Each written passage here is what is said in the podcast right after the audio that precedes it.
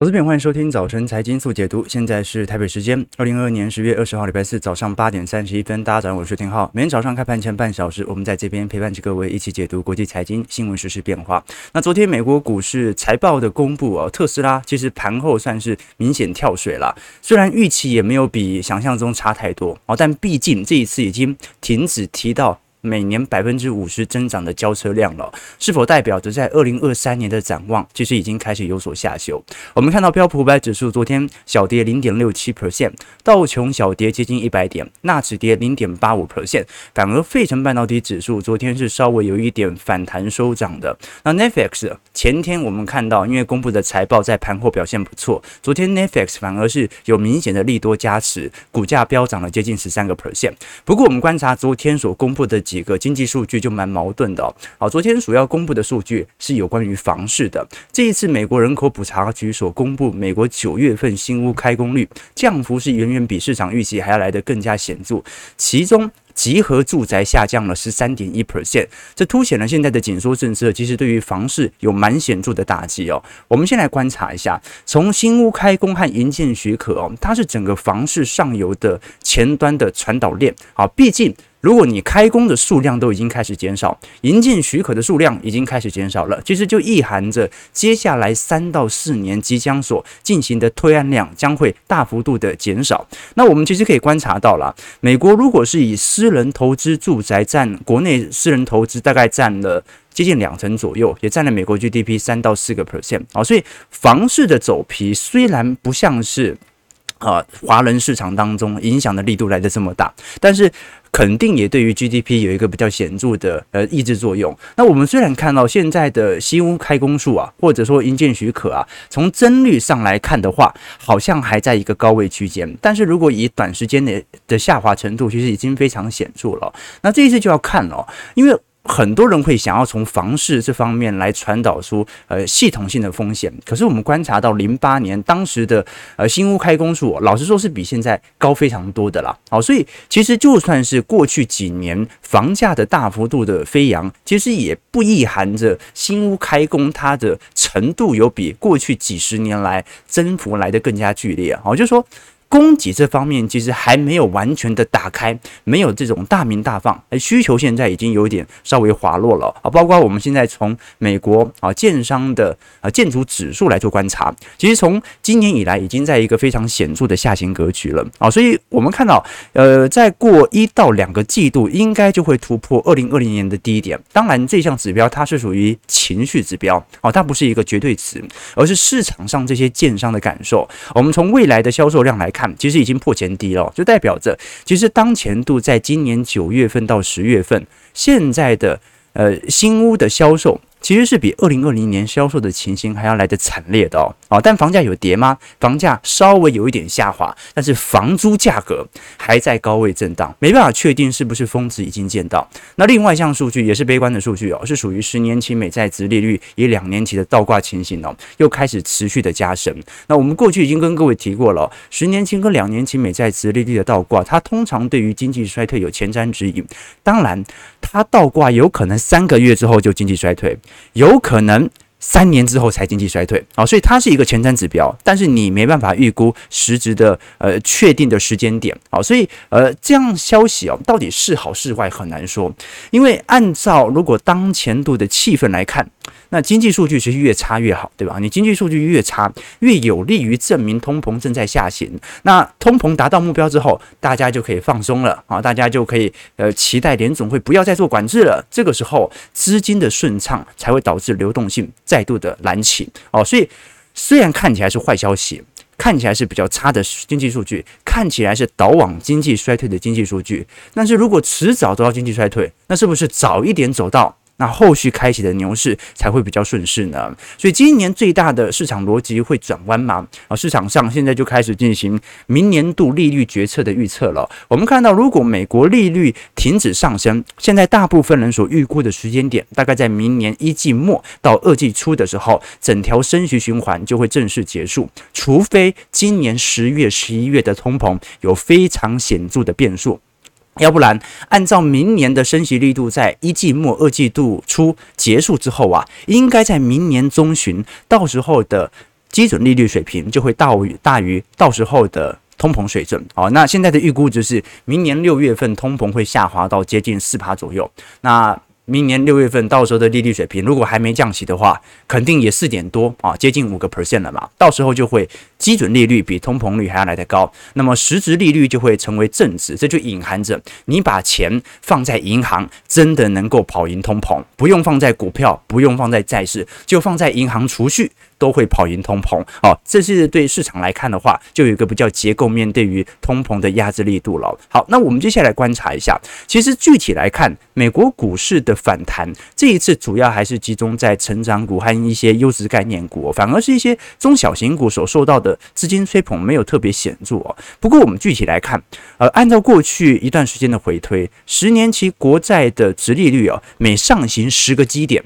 美国股市大概会下行零点八 percent。那相反的，股市就会上涨。好，那现在的预测值就来自于哦，因为大家都很清楚，呃，如果没有意外的话，现在应该已经是一个升息的尾半段。好，明年一季。到二季度可能就会来到一个停止的现象。那现在市场上的股价是不是要开始提前反映升息结束之后的变化呢？啊，这个是市场上比较大的一个变数哦。但是如果多数人都这么想，那就会形成股市无底线的上涨，因为大家一直在预测未来联总会即将降息嘛，最终就会导致本轮的通膨政策完全失效。好，所以这个是市场上现在最大的脱钩。联总会的目的就是尽量不要让市场有这种想法，尽量让市场。觉得啊，世界上最大的空头要来了，但是呢，他因为作为联总会又具有官方色彩，也不能说的那么迟啊。这个是市场上啊最为明显在探讨的方向。好，那我们先来看一下，把昨天美银的报告给追完啊。昨天我们只稍微理解一下美银在各大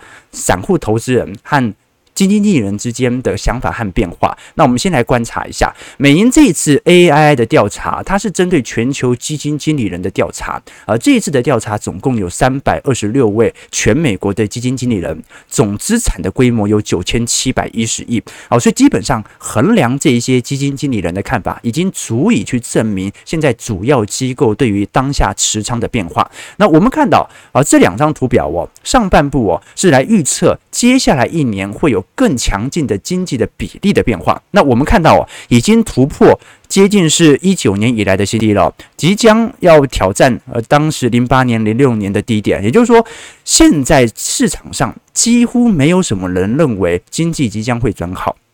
但是哦，各位也看到了，这项指标在今年九月份到十月份已经停止下行了。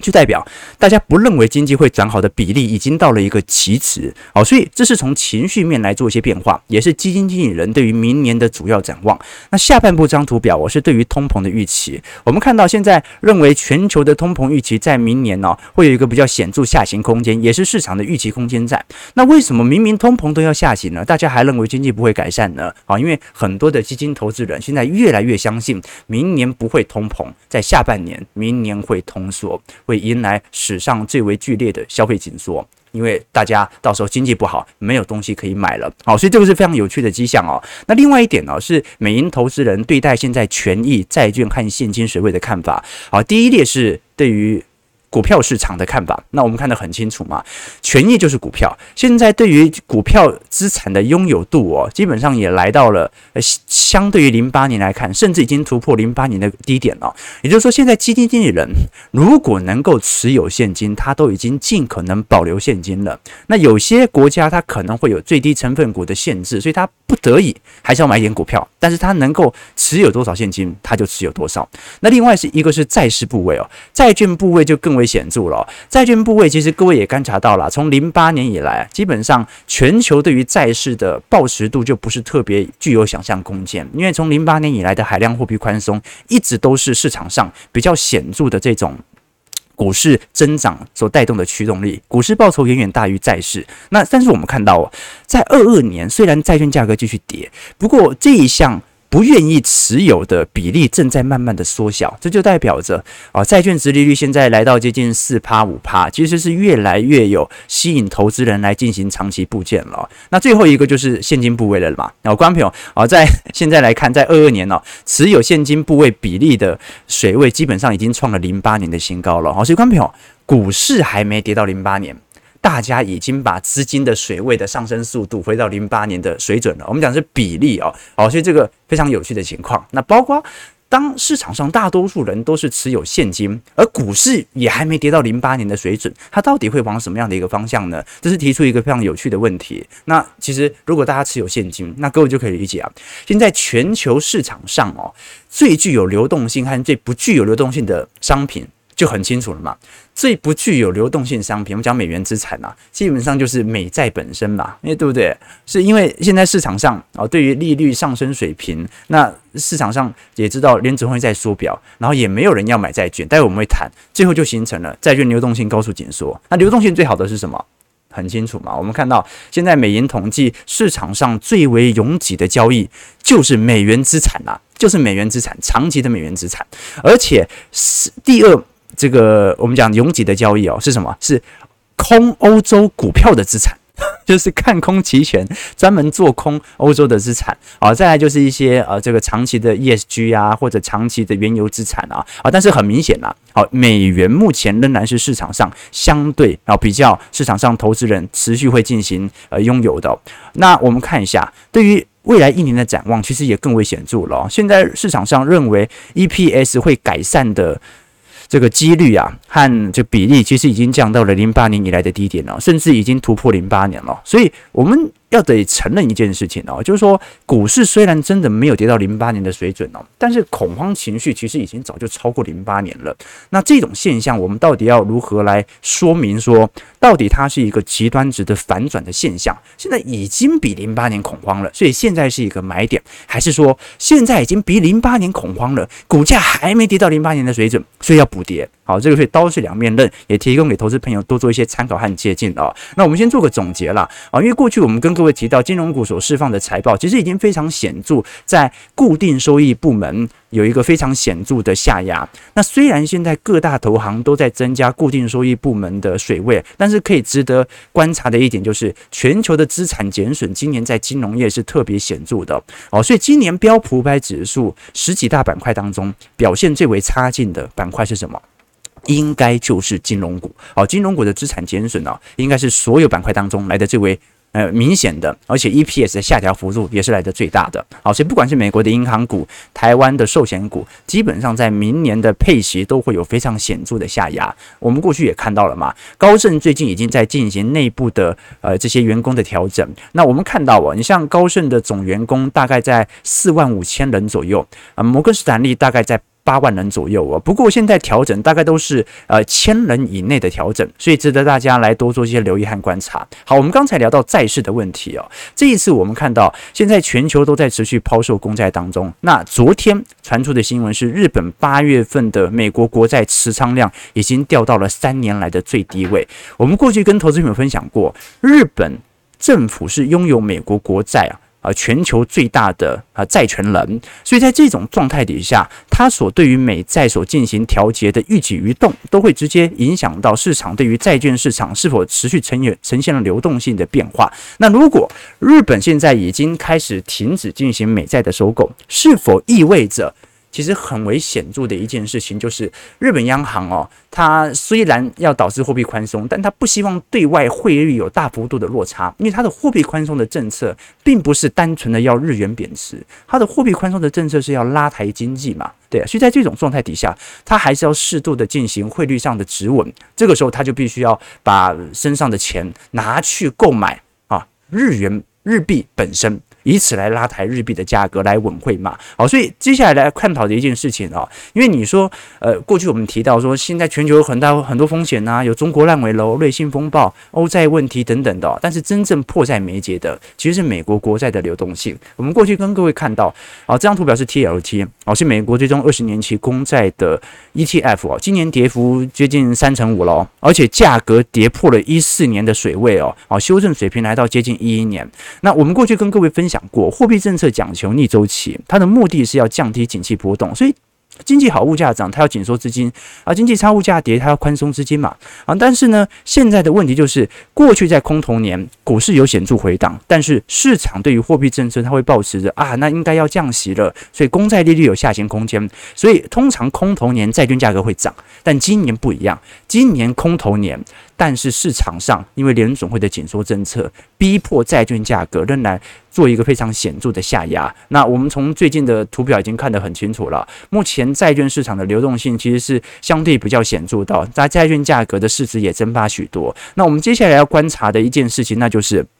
如果现在这些投行或者这些银行并没有办法接收接下来联总会所释放的债务。联总会所进行的缩表政策，那是否意味着债券市场的问题远远比当前股票市场对于资产减损的下压来得更加严重？我们过去跟各位提过嘛，现在大部分美国的投行都会背负的相对比较高的我们讲的补充杠杆率 SLR，那这是一种商业银行的资本充足率的指标。那现在因为零八年以后这个 SLR 的成本就非常高，所以你现在当市场上呃，加码货币宽松，或者说开始进行缩表的时候啊，市场上的利率水平跟着提高之后，银行自己本身都要持有更多的准备金，谁有钱来去购买这些国债呢？对吧？好，所以就是导致哦，日本政府不接，投行也不接。联总会自己都不接，联总会在缩表啊，啊，那就形成了债市当前比较大的问题啊，这个是市场上相对更为关注的。好，我们先马上来看一下美国股市的表现，来跟各位多做一些追踪和变化。我们看到标普五百指，呃，道琼上下跌九十九点，零点三三 percent，是在三万零四百二十三点；标普五百指数下跌二十四点，零点六七 percent，是在三千六百九十五点；纳指下跌九十一点，零点八五 percent，是在一万零六百八十点。昨天唯一收涨的是费半哦，费半上涨十六点，零点七六 percent，是在两千二百三十七点。那那昨天印材大涨了六点二七 percent 啊，不好意思，不是印材，是艾斯摩尔，荷兰的半导体设备厂。呃，艾斯摩尔上涨六点二七 percent，印材上涨二点七 percent。好，那因为艾斯摩尔呃公布了盘前的第三季的财报比市场预期还来得好，所以新订单也创下新高。那这很有趣哦，因为。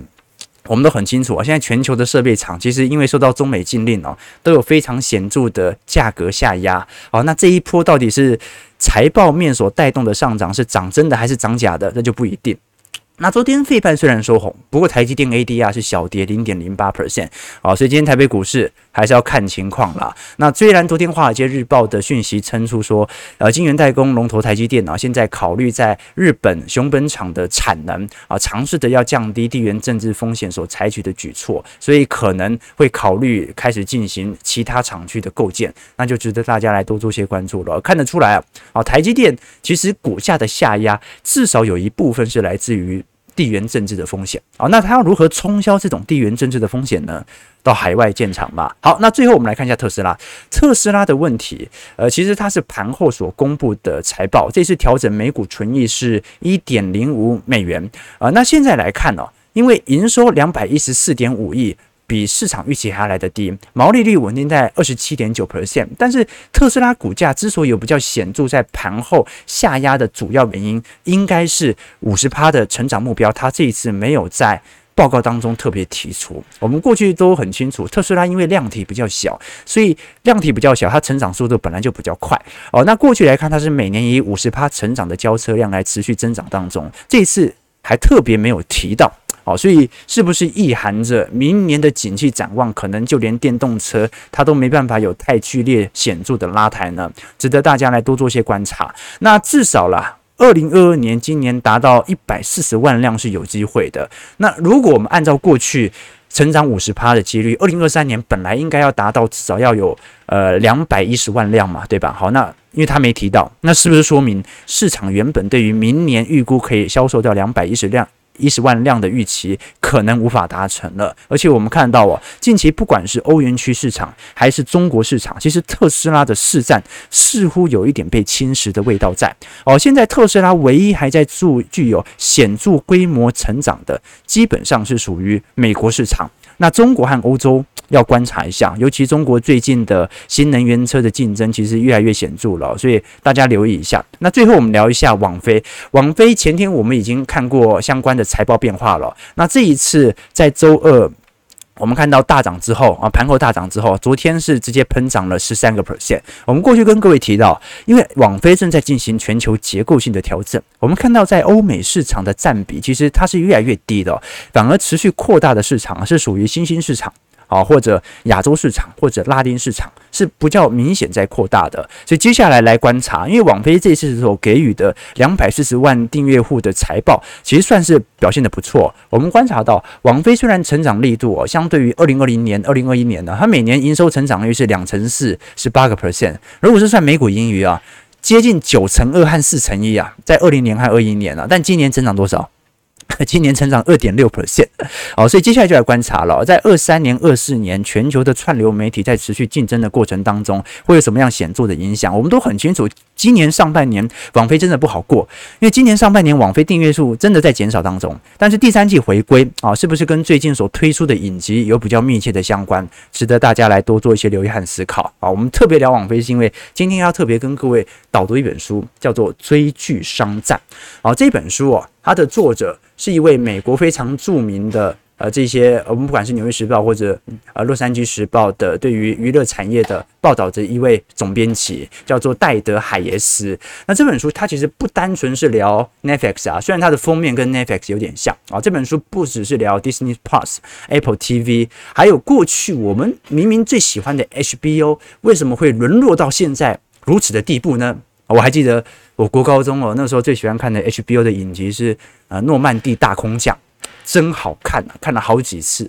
好，现在现在网络上都有了，对吧？好，所以我们接下来就来观察了。Netflix 在明年就会开始大幅度的推出广告的订阅方案，那这个部分它的目的是要拉出更多的毛利率来进行接下来自我影集的研发，所以就来观察一下了。你像网飞哦，它是九七年成立的。最初呢是一家 DVD 的租赁公司，后来转型做串流媒体嘛。那最近几年，你看他又疯狂的做自制的内容，产出了很多像《纸牌屋》啊这一类比较爆款的这种呃美剧。哦，那现在又开始开始收购全球各大地区的这些影集嘛。那你说？以前我们曾经跟各位导读过一本这个网飞文化手册嘛，那本书在全球是畅销。它讲的就是网飞的文化。其实串流媒体的文化跟一般企业的文化差很多，是因为它始终是一个轻资产公司啊。什么叫轻资产公司啊？就是这家公司它的重资产很少，导致了呃，我们作为商业决策者啊，只要不赚钱的，马上可以喊停。这个以前我很喜欢的一位呃，这个也是。导读书的人哦，在大陆哦，叫做樊登哦，他曾经写过一本书，叫做《低风险创业》，就有点类似这个概念哦。就是现在年轻人哦，很多人想要创业啊，去开咖啡厅啊，去开一家小店啊，这对于现在年轻人来讲，都是一个风险极高的事情。然后，因为装修一个店面几百万跑不掉。对吧？但是如果你去做知识订阅，如果你去做线上内容产出，这个时候啊，你赚到的钱大部分都是现金，你也没有必要再去做投入，你只要丰富自己的知识，持续产出内容即可。那有一天你赚不到钱了，马上喊停，你之前赚的钱还可以留着。但是如果你是有房租，你是有店租，你甚至有养大量的员工的，这个时候如果你不赚钱了，那你就要。亏好几个月、好几个季度的钱。那网飞这种轻资产行业啊，它就由于这种啊，它的经营惯性，导致它基本上在内部是没有太明显的成文规定的。网飞基本上很鼓励员工跳槽啊，甚至会跟一些表现很好的员工说，因为公司要转型，你和我们的未来的业务不匹配，可以请你离职吧。那如果你有认识的人再来回来，那你说网飞它的文化是不是宽松呢？其实也不是宽松，只是说它对于任何的新的主题都会勇敢的尝试。是，所以我们接下来就呃，可能时间问题没办法去做导读了。但他提醒我们的一点哦，就是现在这个社会，其实我们看到那些尖牙股啊，短期内能够站上市值前几名的这些科技公司哦，它已经不是那种具有强大的垄断性的技术门槛啊，或者一些软体门槛，它更强调的是如何用最短的时间内聚焦最为显著的资金，对吧？特斯拉，特斯拉，它的全球的交货量哦，哦，应该连前十大车厂都挤不进去，但是马斯克却是全球首富之一，对吧？好，所以这个是很有趣的想法和变化，也提供给投资朋友。如果有更多的兴趣、更多的想法，想要了解在整个串流媒体当中的争霸战，这本书可以给你非常好的借鉴方向。好，我们最后留个 几分钟聊一下台北股市变化。其实台股因为没什么好聊的啦，最主要原因是因为昨天台北股市呃，第一量不大啊，第二呃，昨天。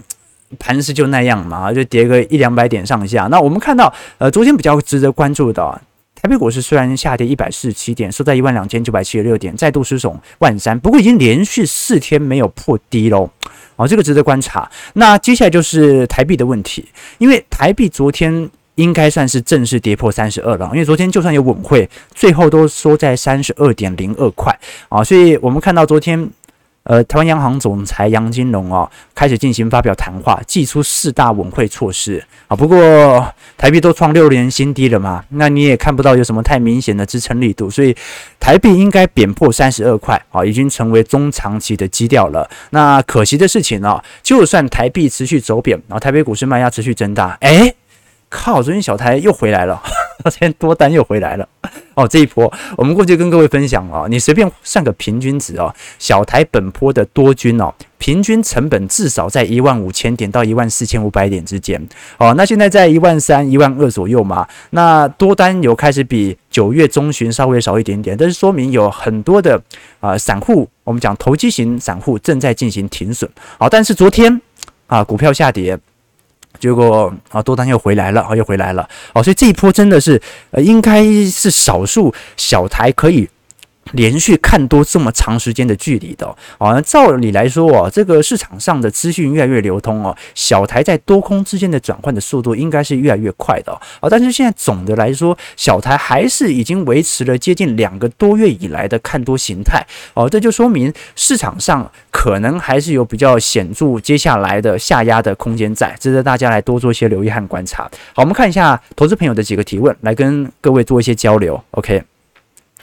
这个债券爆炸会不会是战争来终止啊？美国现在多方挑衅啊，有机会哦。啊，债券它除了跟股票资产啊，它处于一种替代效果的联动性之外哦，债券资产本身在过去来看也是一个比较显著的避险资产。啊，我们以前常讲美元有一种微笑理论嘛。什么叫美元微笑理论呢？就是美元哦，美国经济很好的时候它会升值啊，美因为美元资产很。值钱嘛，经济好嘛，它升值啊。那如果全球非常恐慌的时候，美元也会升值，就是微笑微笑。为什么全球恐慌会升值呢？因为美元是全球最保本的资产嘛。所以如果世界上发生什么事情，那通常美元资产会第一拥有。那除了美元之外，能够给予你稳定配息的资产，又是美元资产的，那就是美国公债嘛。啊，美国公债倒债的几率基本上是几乎是零嘛。哦，所以在这种状态底下，我们才会发现美元有一种有效的。微笑曲线，这形成了美债在市场上极度恐慌，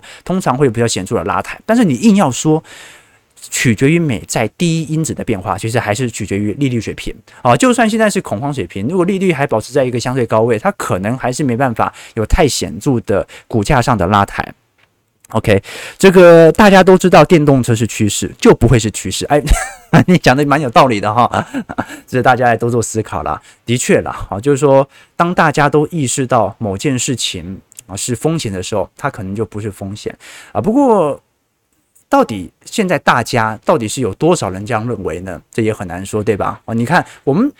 聊天室的散户啊，没有一个人对于现在台北股市抱持的多乐观的情绪，可是小台不就很乐观吗？啊，对不对？啊，所以只能说明，看我们频道的投资朋友，现在可能都没有在玩台子棋啊，这可能是一个方向，或者是少数。好，我们看台北股市开盘下跌一百六十一点啊，量能大概一千九百亿啊。今天卖压还是稍微有点重哦，收在一万两千八百零七点。那接下来就来观察了，因为已经连续几天没有破底了啦。那接下来美国股市能不能在财报所开出之后有一个比较显著的拉抬，或者在选举之前？哎，其实。选举剩下不到一个月了，还不到一个月啊！十一月初，美国的集中选举就要开始了。哎，到现在美国股市还没有反弹啊，那真的蛮神奇了。那一路这样子跌下去啊，跌十一，跌十月，十一月再跌个两三趴啊，那来到一个过去的中长期的熊市预估的跌幅水准哦，那空头可能就这样结束，因为怎么可能连续几个月在空头趋势，很容易有那种明显空单回补的大行情。不可能在一天全部回补光吧，对吧？好，所以蛮有趣的迹象，市场极度的贪，呃，市场极度的恐慌，股市跌幅没有特别显著，债市已经爆发流动性，好，这个就是当前的情况。好，早上九点零二分，感谢各位投资朋友的参与。如果喜欢我们节目，记得帮我们订阅、按赞、加分享。如果喜欢这本书的话，哦，一样哦，这本书先觉出版一样提供两位抽书名额送给投资朋友，在我们直播结束之后，可以在底下留言，留下于你对于这个节目的想法，或者对于本书的一些想法，我们就请小编过两天抽这本书送给投资朋友。也期待大家如果有更多的想法，或者说把这本书直接买回家来看，也是非常划算的一件事情。记得订阅我们频道，按赞加分享，我们就明天早上八点半早晨财经速解读再相见。祝各位投资朋友开门顺利，操盘愉快。